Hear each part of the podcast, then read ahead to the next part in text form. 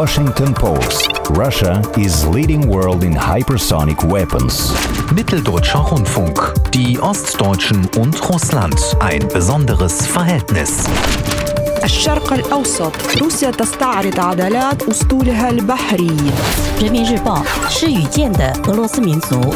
Svenska Dagbladet. Putin vill öka Rysslands makt steg för steg. Инопанорама. Все самое актуальное глазами мировых СМИ. Это подкаст «Инопанорама». У микрофонов Алексей Красильников и обозреватель ИНОСМИ Дмитрий Бабич. Дмитрий, здравствуйте. Здравствуйте. О чем предложу вам побеседовать. В Брюсселе прошли два важных мероприятия западных э, геополитических союзов, главной темой которых стали отношения Запада с Россией и Китаем.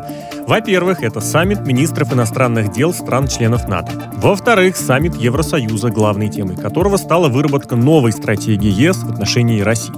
Москва сразу же со своей стороны дала сигнал о своем недовольстве враждебным настроем в своем отношении. Министр иностранных дел Лавров заявил, что отношения России с Евросоюзом, как с единой организацией, практически мертвы. Не менее грозным был обмен любезностями между лидерами России и США, во время которого Джо Байден дошел до прямых оскорблений. Собственно говоря, что ж толкает нас к краю пропасти и что будет дальше? Ну, я думаю, что к краю пропасти нас точно не толкают какие-то реальные события и реальные интересы. Потому что, ну, давайте с вами посмотрим, а, какие у нас события. Ну, коронавирус. Ну, он же должен нас, наоборот, сближать. Э, коронавирус это же не, э, по крайней мере, не доказано, что это некое химическое, биологическое оружие, которое одна сторона применила против другой, да, хотя Трамп и Помпео пытались как бы вот возложить вину как это, на это Китай. китайская простуда, этот китайский грипп, как Но это называл? не сработало, потому что, обратите внимание, даже члены УЗХО, которые прибыли в Китай, члены международной комиссии, которая расследовала возникновение вот этого вируса на рынке, они осмотрели рынок, они выступили с очень таких э, примирительных позиций. Э, ну, в США заявили, что это их подкупили, или там, значит, э, Всемирная организация здравоохранения, которая организовала эту поездку, там, зависит от Китая. Я думаю, что это не была главная при- причина. Там достаточно профессиональные люди. А народ-то как отреагировал? А, это рост преступлений на расовой почве, совсем свежее влияние в Соединенных Штатах. Во многом как раз объясняемый тем, что вот азиатский вирус, китайский Ну, вирус, давайте-ка мы врежем всем китайцам. Да, Извините. давайте не будем, так сказать, делать из американцев святых, хотя и э, много лет шла, скажем так, антироссийская пропаганда, но вообще в, э, в американском обществе изначально предубеждение против китайцев было очень сильным, да, об этом пишет нас, наш э, бывший ректор дипломатической академии Евгений Бажанов, много лет прожил э, в Америке, еще э, в дополиткорректные времена, в 70-е годы, э, в начале 80-х, он вспоминал, что отношение к китайцам было э, как к роботам, да, их боялись, э, их э, не любили, рассказывали о них всякие небылицы, что они там не устают во время работы, э, подчиняются каким-то страшным своим, значит, этим мафиозным организациям и так далее, и так далее. А Поэтому, конечно, очень легко было бы списать все это на китайцев. Ну, посмотрите, настоящие международные организации, да и большая часть населения на это не повелись. То есть, казалось бы, коронавирус должен нас объединять. Но он нас не объединяет, он нас разъединяет. Поэтому, если говорить о причине, почему такое происходит, я, например, вижу основную причину идеологическую. И тут я не одинок в своем мнении. А, На страницах, например, французской газеты «Фигаро», как раз вот буквально на днях, вышла статья под таким заголовком а, по спутнику 5 а, Европа занимает идеологическую позицию, которая идет против благополучия населения. Ну, вот такая длинная статья, ну, э, длинный заголовок. Короче говоря, Европа отказывается от спутника Ви из-за идеологии. Не потому, что это какая-то недоработанная, опасная вакцина, а именно из-за идеологии. Не потому, что она дорого стоит, она недорого стоит, а именно из-за идеологии. То есть Россия в той картине мира, которую рисуют э, европейские и американские СМИ, которую представляют европейские и американские политики, является реакционным государством, которое тянет нас куда-то назад, в XIX век, якобы в национализм, в христианство, вот во все это такое плохое, и это надо преодолевать. Вот. То же самое э, говорят и о Китае, только с большим страхом, а, и э, употребляя более мягкие выражения, потому что китайцы, в отличие от нас, достаточно обидчивы, а когда они обижаются, у них есть возможность не начинать войну, а а, закрыть какой-нибудь, отменить какой-нибудь контракт на миллиарды долларов, да? И Или последнее китайское предупреждение. Не удержусь от этого. У них, вы знаете, это раньше последние китайские предупреждения никого не пугали, а сейчас э, институт ЕС провел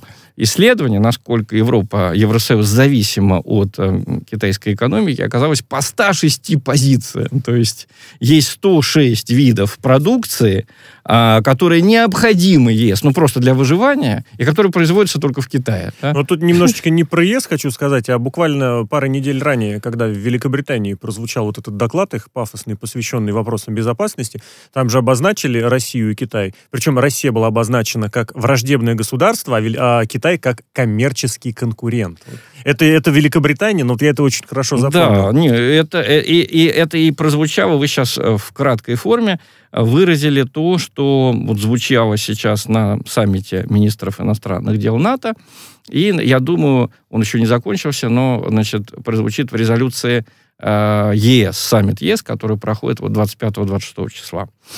А, соответственно, э, ну, если нашим слушателям нужна точность, да, вот э, это Берлинский институт Меркатора по поводу Китая пришел к таким выводам, да, что Европа зависима от Китая по 106 категориям товаров. Ну, это мы можем тоже узнать на нашем сайте из сообщений агентства Bloomberg и других западных деловых агентств. А, ну, то есть с Китаем говорят повежливее, потому что он может сдачи дать не так, как мы раз и навсегда, так что все э, упокоятся на том свете. А он может действовать более, ну, как бы болезненно, но э, э, не, не смертельно. Угу. Вот. Э, вторая, как бы, э, причина, почему я думаю, что речь идет именно о идеологическом противостоянии, вот э, мало кто обратил внимание, собственно, на это интервью Байдена, да, э, что он смело говорит, а где э, он начинает говорить осторожно. Смело он говорит как раз про Путина, да, то есть э, вроде бы глава второй ядерной державы, вместе с которой США Э, значит, владеют 90% э, мирового э, мирового запаса ядерных вооружений, да, на США и Россию, почему так приковано внимание к их саммитам, это 90% мирового ядерного оружия находится у наших стран. Казалось бы, надо про этого человека, который вот диктатор, возглавляет эту вторую ядерную державу, говорить очень осторожно. Да? Я вам напомню, что во время Второй мировой войны, да и даже до нее, про Сталина на западном, в западном мире говорили очень осторожно. Когда он умер в 1953 году, это страшный позор, но почитать все эти, э, ну, просто фимиамные некрологи, которые появились в западной прессе, сейчас их смешно читать. В финской прессе были статьи, что это гениальный человек, вот, а войну начал Молотов, который его, значит, там Сталина как-то не послушался, да. А, вот как, э, когда настоящие это безумные диктаторы управляют чем-то, мстительные, тогда а, говорят так. А Байден оскорбляет Путина, да, то есть э, если следовать их логике, если Путин такой диктатор, то это же страшно опасно. Он же может обидеться и, так сказать, взбрыкнуть, у него же неограниченная власть. Вот. Но это все, конечно, неправда, понимаете? Это очевидная неправда, и Байден, на самом деле, понимает, что это неправда. Никакой Путин не убийца и не диктатор. Иначе Байден бы о нем по-другому говорил. А чего боится Байден? Вот это интервью, если вы посмотрите внимательно, оно, э, там, собственно говоря, отношениям с Россией уделена маленькая часть, это где-то пятая или шестая часть всего интервью. Основные два, э, два вопроса, которые ставились перед Байденом, это миграция с юга, да, в США из Латинской Америки, и э, скандал с губернатором Нью-Йорка Эндрю Куомо. Эндрю Э, ну, что такое штат Нью-Йорк? Ну, это как Москва и Московская, Московская область, да, для России. Вот. И вот если Кеннеди всегда были такие некоронованные короли штата Массачусетс, э, Новая Англия, да, северо-восток США, то Куома, вот семья Куома, это были некоронованные короли штата Нью-Йорк, которые итальянского происхождения, но держали как бы традиционно политическую систему штата Нью-Йорк, они держали.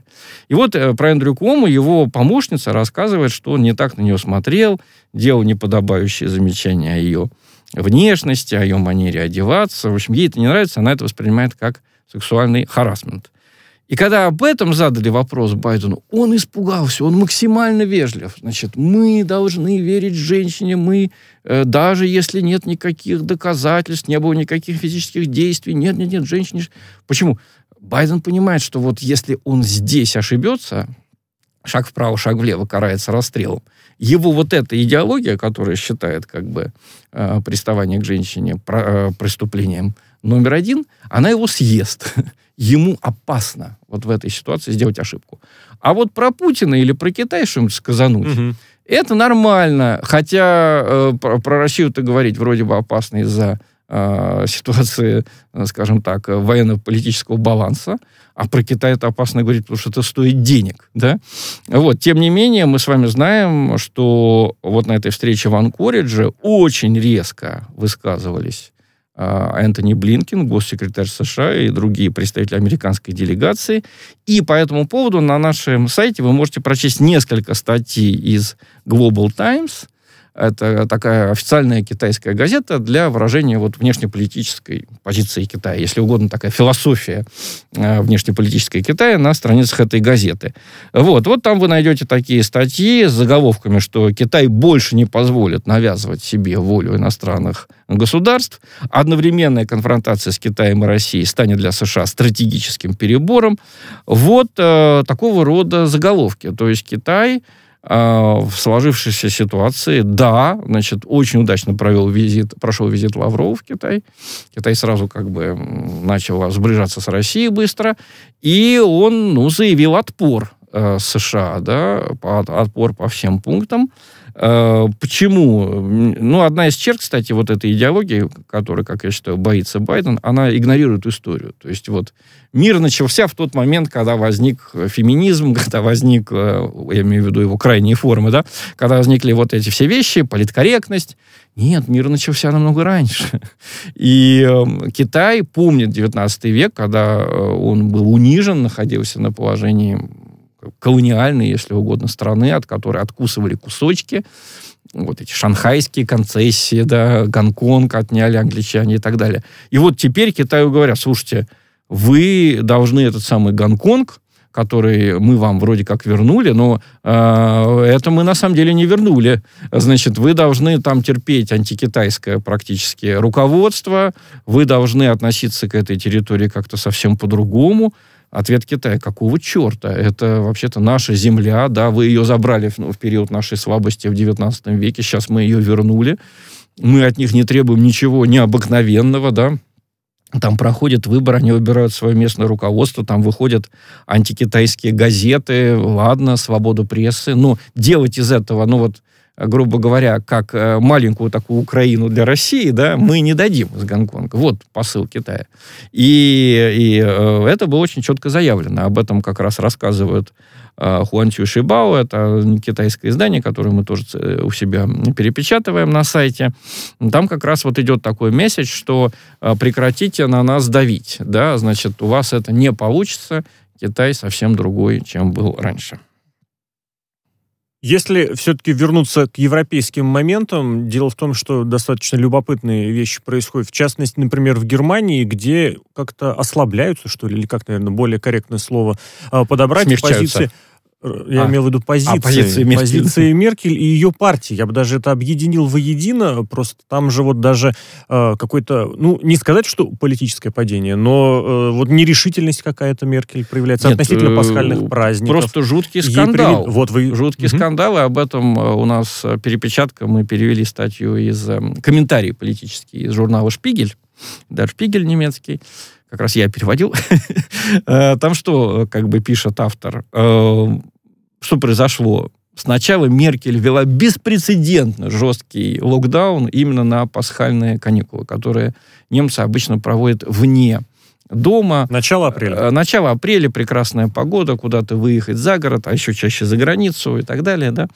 Сначала она запретила это все, да, а потом вот уже люди отменили там поездки, да, э, все, запланировали что-то другое, а потом она сказала, что это неправильно, и что она это снимает и э, при этом добавила всю вину беру на себя.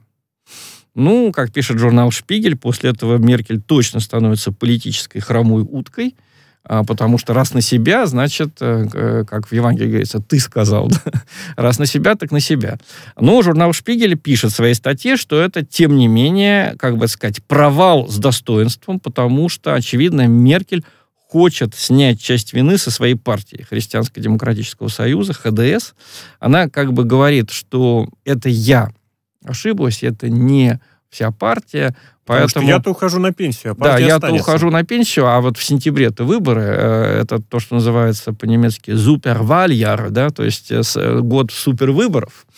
И если ХДС проиграет, то она э, окажется, окажется за пределами, так сказать, за ковром большой немецкой политики минимум на пять лет.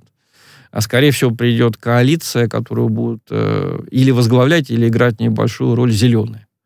Э, неизвестно, что лучше для России, потому что Меркель, конечно, проводила антироссийскую политику, в целом была мотором, как говорят, антироссийских санкций, но зеленые еще хуже. То есть это такие убежденные критики России, которые очень негативно воспринимают э, нашу страну, приписывают ей э, мыслимые и немыслимые грехи, и как с ними будет, вообще непонятно. Вот, но линия какая? Э, почему Меркель вдруг э, вот отменила этот локдаун? А Шпигель предполагает, что это произошло во время встречи с премьер-министрами федеральных земель, э, которые очень негативно восприняли это решение Меркель. Оно было принято в 3 часа ночи, объявлено, значит, ну, соответственно, почти сразу после принятия, а потом уже состоялась вот эта встреча, да, ну, а кто такие министр, премьер-министры федеральных земель? Это те люди, вот, которые принимают на себя протестный удар. Да? То есть, когда немцы чем-то недовольны, они протестуют не в Берлин едут, а у себя там в Баден-Вюртемберге или еще где-то, а, значит, проводят протестные акции против местных ну, в Берлине, помнится, годом ранее тоже немножко Бер... так побуянили. Да, Берлин вообще, вообще был город, город революционный, традиционно. 1 мая там это настоящее 1 мая с переворачиванием машин, там обязательно что-нибудь подожгут. Вот. Э, я однажды приехал в Берлин как раз 1 мая, прям как на, на войну попал. Вот. Э, но, э, в принципе, как бы на Меркель надавили в том числе представители ее партии ХДС, лидеры регионов. Да, они сказали, что хватит, понимаете, нам это даже тяжело воспринять, потому что мы все-таки вот тяжелый этот период, по-моему, закончился у нас летом. Потом были ограничения, но таких ограничений, которые продолжаются сейчас в Европе, у нас все-таки, по-моему, уже где-то с сентября-октября не наблюдается. А у них это все продолжается. И, и периодически а, ужесточается. Ну, если я правильно уловил вашу мысль, высказанную чуть ранее, вы подготовили что-то и вот про это самое смягчение, такое смягчение отношения к спутнику Ви? Или э, идет, идет это смягчение, но очень медленно. Да? Например, в газете «Публика», э, извините, в газете «Политика», это американская газета, э, пишут, что э, Германия призывает Еврокомиссию разрешить закупки э, спутника ВИ на общеевропейском рынке. И газета ссылается на э, представителя немецкого руководства, некого немецкого чиновника, а, который говорит так. Мы считаем, что процесс закупки можно начать уже сейчас, пока Европейское агентство по лекарственным средствам проводит процедуру проверки. Мы бы посчитали правильным, если бы переговоры начались безотлагательно. Это не анонимный чиновник, потому что очень рискуют те чиновники в Германии в других странах, которые открыто выражают симпатию э, спутнику ВИ. Поэтому идет это все осторожно. А кто этому противостоит? Противостоят представители Польши, Литвы, ну вот наших бывших республик Советского Союза или страны, где тоже не Варшавского договора, да. Но там это на уровне какого-то средневековья, да. Значит, э, в Польше там писали, что приняв спутник ВИ, ты там что-то впрыскиваешь себя немножко Путина. Вот. А представитель, э, значит, премьер-министр Литвы Ингра Шимунита заявила, что, цитирую, спутник окутан множеством слоев пропаганды, и российское правительство – даже не скрывает своих намерений разобщать с его помощью страны Евросоюза. Спутник — это гибридное оружие России. Ну, откуда-то повеяло, знаете, вот этим средневековьем, да, э, когда люди, э, ну, когда впервые появились первые прививки, вы представляете, да, с каким ужасом их воспринимал простой народ, какие-то эти колдуны-врачи сами себе вводят болезнь, чтобы якобы ей не болеть. Да какому же идиоту непонятно, что нельзя себе вводить болезнь даже в маленьких дозах. Да? Вот. Э, но, э, что сказать, э, мы в какой-то степени, человечество так быстро шагнуло вперед в 21-20 веке, нам доступно столько информации, что это, как э, говорит на страницах э, Foreign Policy Thierry де Монбриаль, такой знаменитый французский политолог, это случай, когда слишком много информации убивает информацию. То есть человек, которого обрушивается это все со всех сторон, он должен извлечь из этого какой-то смысл. Или профильтровать что-то а важное. он не может, угу. и в конце концов он начинает вам выдавать какие-то, значит, глупые вещи, типа спутник Ви, гибридное оружие. Ну, потому что он совмещает вот эти все какие-то вещи. С одной стороны, Евросоюз и НАТО собираются воевать, э, ну, не воевать, а, как они говорят, сдерживать Россию. Хотя у нас тоже не совсем правильно это переводит. To contain, это вот, по-моему, не сдерживать, это вот как в контейнер, контейнер класть, да? да? В коробку, да? Это очень понятное было в свое время слово для американцев, потому что американцы, как правило, огромное большинство из них никогда не видело войны, им нужно было объяснить, почему Советский Союз и Россию, почему их надо так ну, как-то изолировать, что ли, да, вот с ними Войны бороться. на своей территории. На своей территории не видели, да. А, и, значит, вот э, Джордж Кеннон придумал это выражение to contain, это то, что было им понятно. У американцев всегда были очень опасные сумасшедшие. Да? И вот их помещали в эти клетки, да, угу. их именно как в контейнере держали, чтобы они никого не убили. И вот э, такое слово было предложено ну, да, в отношении Советского вот Союза. Это, это клетка, понимаете? Да, клетка, где держат опасного, опасного какого-то субъекта. Ну и вот представьте себе западный обыватель, да, с одной стороны мы должны в контейнере эту страну держать, а с другой стороны мы у нее покупаем вакцину, то есть какую-то отраву, которую вводим себе, чтобы другая отрава нас не убила. Та же самая трава, только более сильная, если я правильно совершенно верно. Вот. Ну, э, конечно, это во многом опирается на исторические всякие вещи, но я бы не преувеличил все-таки значение истории я очень не люблю ту мысль, что э, вот они всегда были такие, англосаксы, поляки, они всегда нас не любили. Были разные периоды в нашей истории, были периоды, когда мы были союзниками. На самом деле, если бы не американцы и англичане, извините, мы не смогли бы отменить этот самый Брестский мир, по которому Было и такое, все верно. Крым находился в зоне влияния Германии, между прочим, mm-hmm. да, и вот все эти вещи, которые э, мы так трагически воспринимали в 2014 году, они могли произойти уже в 1918, да, и, и не меняться сто лет. Но, если вы помните, тогда англичане и американцы вместе с французами надавили на немцев, немецкий фронт треснул на Западе, в Германии произошла революция, пока не коммунистическая, и мы сразу заявили, что этот самый Брестский мир похабный, и мы из него выходим, возвращаем себе, ну, не все территории удалось вернуть, но значительную часть, э, как раз вот Белоруссию, Украину, центральную и восточную Белоруссию, Украину мы вернули, а западные попали в состав Польши и других восточноевропейских государств, э, Венгрии, Румынии и так далее. Так вот, что у нас еще можно в этом плане почитать? Э, вышло, сейчас готовится интереснейший сериал о Второй мировой войне.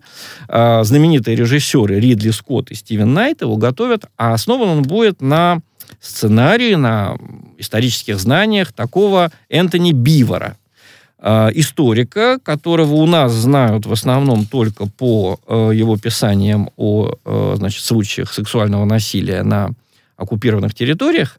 Кстати, не только на тех территориях, которые занимала Красная Армия, но и на тех, которые занимали французы и англичане и американцы. Об этом тоже Энтони Бивер писал. То есть можно но, конечно, меньше. будет сериал. ну, конечно, меньше. Нет, сериал будет в целом о Второй мировой войне, и Энтони Бивер обещает, что вот мы представим э, войну со всех точек зрения. До сих пор войну нам представляли или победители, да, значит, как правило, англичане, Историю французы, победители, победители да, а, или вот эти безумные хроники, значит, Геббельса, как нас насилуют, убивают и так далее, и так далее. Из них, в принципе, и появилась вот эта теория о страшном насилии со стороны а, Красной Армии. А Бивор обещает, что мы, э, вот я цитирую, Стараемся избежать четкого разделения на добро и зло, чтобы показать, что люди способны делать и очень хорошие дела, и творить зло в течение одного и того же дня. Ну, посмотрим, что получится, да. Э, пока что, если верить интервью, которое Бивер дал, э, журналу Deadline в США и Times, э, газете Times в Великобритании, он обещает быть объективным. Там, например, он пишет, извините, он говорит в интервью Times, что значит, представители британских сил специального назначения рассказывали меня, Э, как мы вели себя в Европе. Масштабы мародерства просто поражали. Об этом говорит даже кодовое название операции британских сил по форсированию Рейна. Операция называлась «Грабеж». Угу. Давайте вот. здесь сделаем небольшой, как говорится в кинематографе, клиффхенгер, да. да, чтобы, если заинтересовала история, ее можно почитать подробнее на сайте и на, на СМИ. СМИ да. Подкаст «Инна Панорама», обозреватель на СМИ Дмитрий Бабич, микрофон. Дмитрий, спасибо. Пожалуйста.